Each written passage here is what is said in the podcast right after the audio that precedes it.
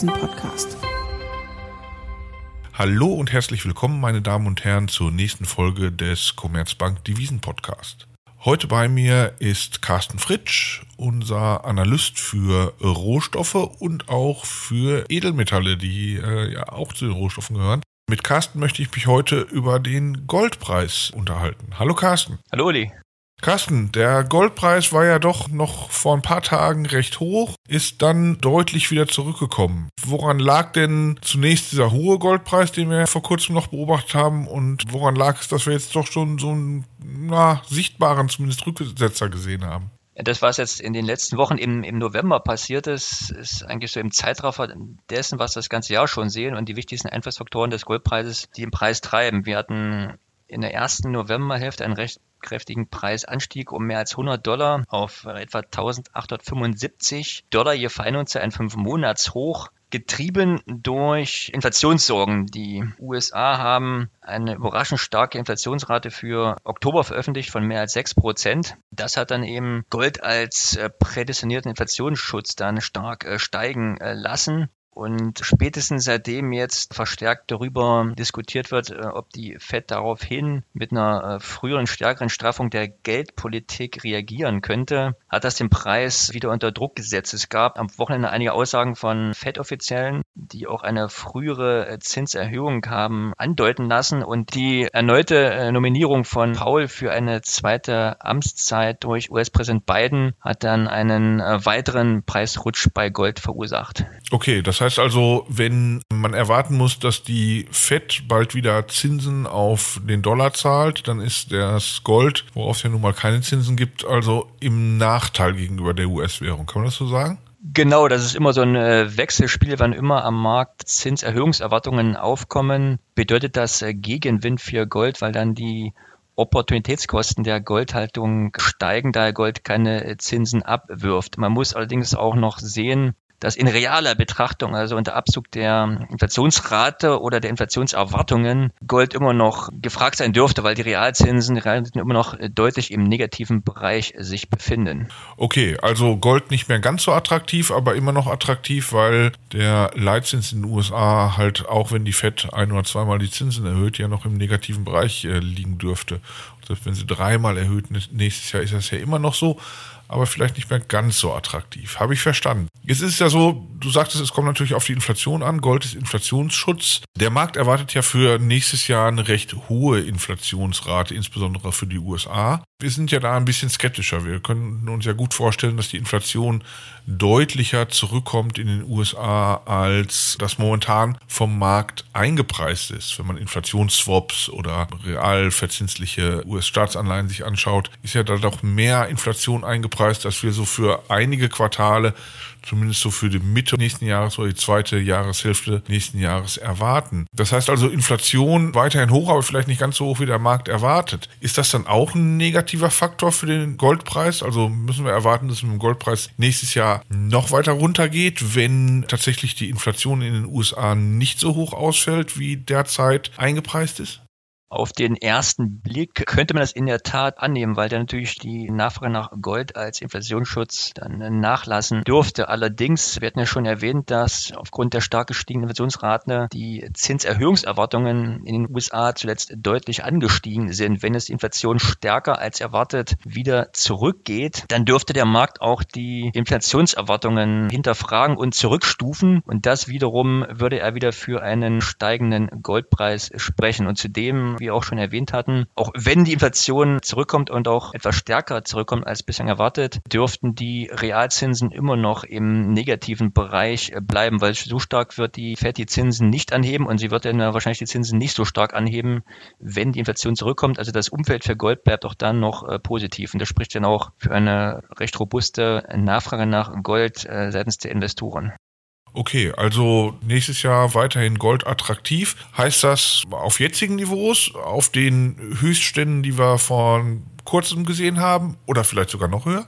Also auf den jetzigen Niveaus, oder wir haben ja gesehen, der Preis ist stark zurückgekommen. Ich würde eher dann abwarten und bei Preisrückgängen dann Gold kaufen. Wir hatten zuletzt auch einen sehr starken Anstieg der spekulativen Netto-Long-Position bei Gold gesehen. Das hat dann wahrscheinlich auch den Preisanstieg bis Anfang Mitte letzter Woche mit ausgelöst. Und diese Spekulanten durften nun mit dem Preisrückgang wieder aus dem Markt rausgegangen sein. Wenn wir die nächsten Daten uns betrachten von der Wertbeaufsichtsbehörde CFTC und die einen starken Rückgang des spekulativen Interesses sehen, wäre das ein gutes Zeichen für die weiteren Preisaussichten für Gold.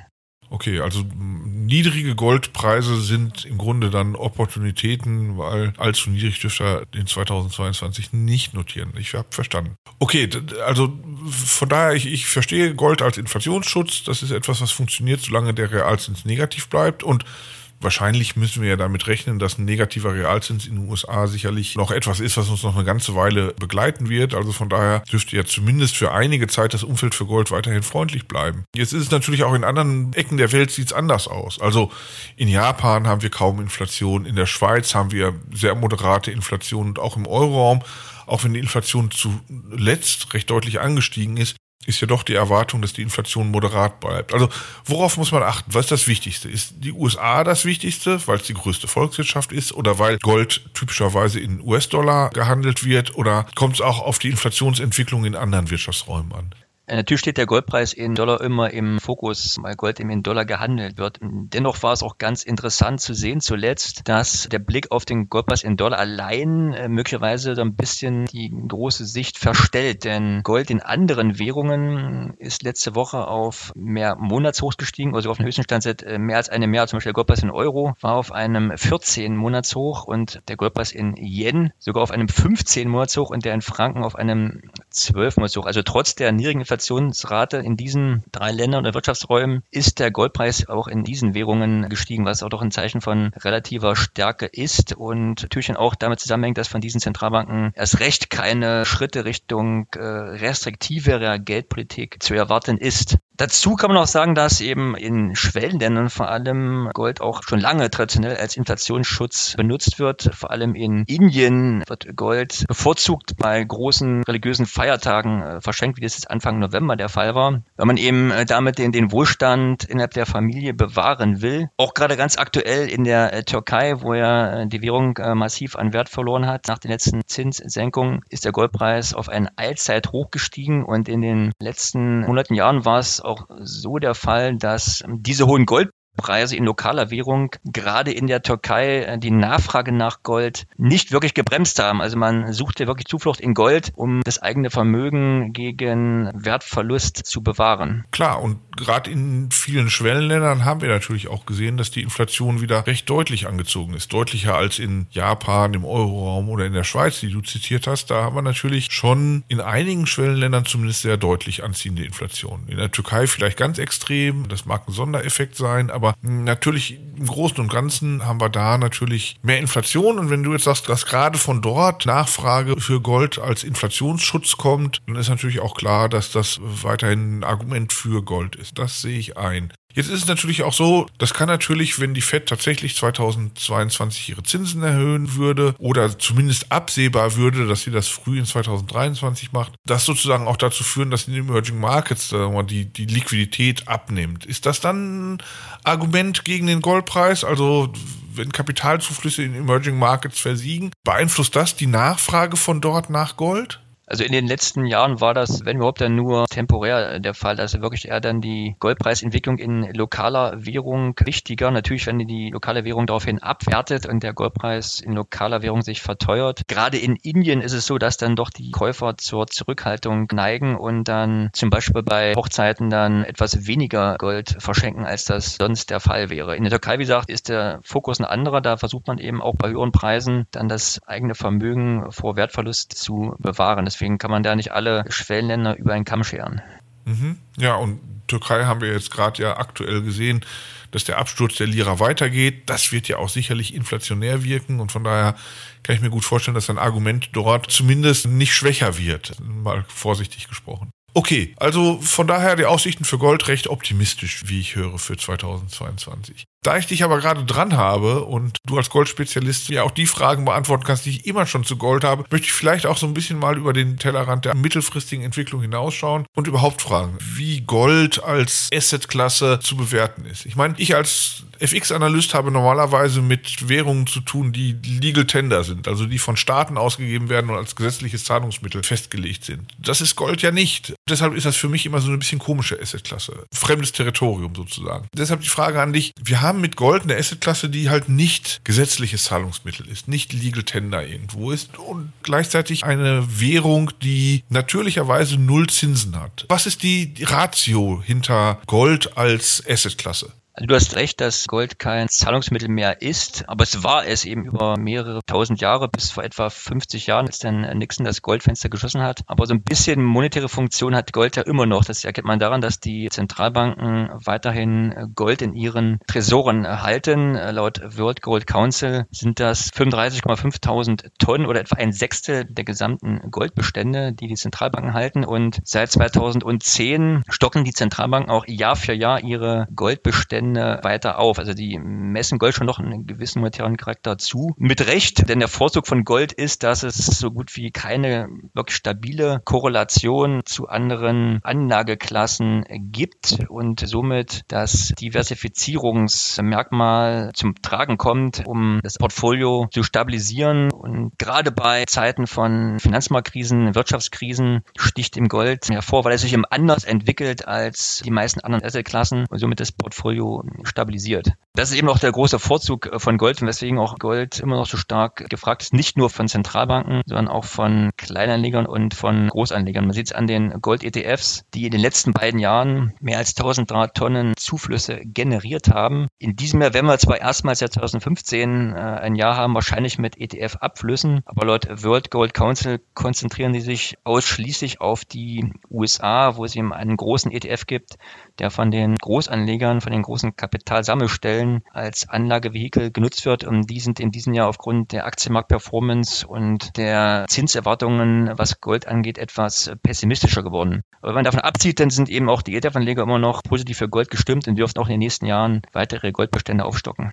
Und das ist nicht nur, weil wir gerade in einer Corona-Pandemie sind. Also, was du ja quasi sagst, ist, Gold ist sicherer Hafen. Und das macht für mich als FX-Analyst auch extrem viel Sinn, weil sichere Häfen sind typischerweise die Währungen, die nicht nur zyklisch, sondern grundsätzlich niedrige Zinsen haben. Yen, Schweizer Franken, das sind Niedrigzinswährungen. Da macht es Sinn, die als sicheren Hafen zu betrachten, weil wenn schlimme Dinge in der Welt passieren, wie eine Pandemie, können viele andere Zentralbanken die Zinsen noch senken. Die Schweizerische Nationalbank und die Bank von Japan aber kaum noch, weil die ja eh niedrige Zinsen haben.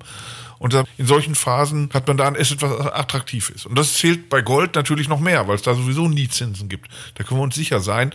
Also von daher kann da auch nichts gesenkt werden. Und deshalb macht es für mich als FX-Analyst sehr viel Sinn, dass Gold ein natürlicher, sicherer Hafen ist. Jetzt frage ich mich aber, ist die Nachfrage, die wir momentan sehen, also nur vielleicht Angst vor Pandemie und vor der Unsicherheit dessen, was das realwirtschaftlich bedeutet, was das für andere Anlageklassen bedeutet. Und wenn wir hoffentlich dann, sagen wir in 2022, vielleicht auch erst in 2023 dann die Pandemie hinter uns gelassen haben, ist dann die Nachfrage nach Gold immer noch so hoch? Also im letzten Jahr war die äh, Investmentnachfrage vor allem äh, die nach ETFs stark äh, durch die Pandemie getrieben oder auch durch die politischen Maßnahmen, die denn ergriffen wurden. Also massive Ausweitung der Staatsverschuldung oder der Zentralbankbilanzen.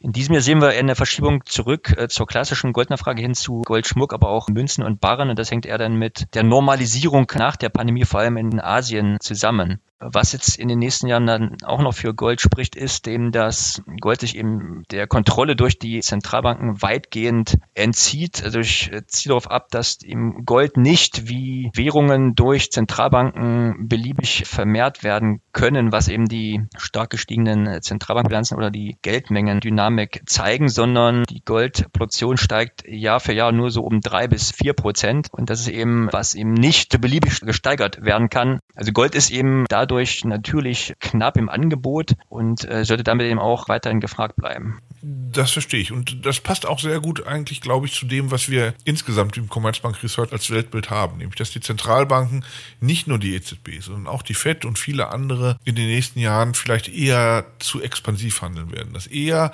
die Inflationsraten zunehmen werden, da mag 2022 vielleicht noch eine Ausnahme sein, aber im großen Trend und dass die Zentralbanken eher zurückhaltend sind in der Bekämpfung dieser Inflation. Von dieser Seite passt deine optimistische Meinung zum Gold auch auf mittlere und lange Frist eigentlich, glaube ich, sehr gut zu dem, was wir insgesamt als Weltbild haben. Carsten, vielen, vielen Dank dafür. Ja, und meine Damen und Herren, Sie haben gehört, wir beschäftigen uns mit Währungen, wir beschäftigen uns auch mit Assetklassen, die, naja, so ein bisschen Währung sind, aber auch Rohstoff eigentlich. Auch nächste Woche werden wir wieder mit einem weiteren Thema kommen. Wenn Sie Fragen, Anregungen haben, Sie finden unsere Kontaktdaten in den Show Notes. Und wir würden uns natürlich sehr freuen, wenn Sie uns abonnieren würden auf iTunes, auf Spotify und auf den anderen gängigen Podcast-Plattformen. Vielen Dank für Ihr Zuhören und bis nächste Woche.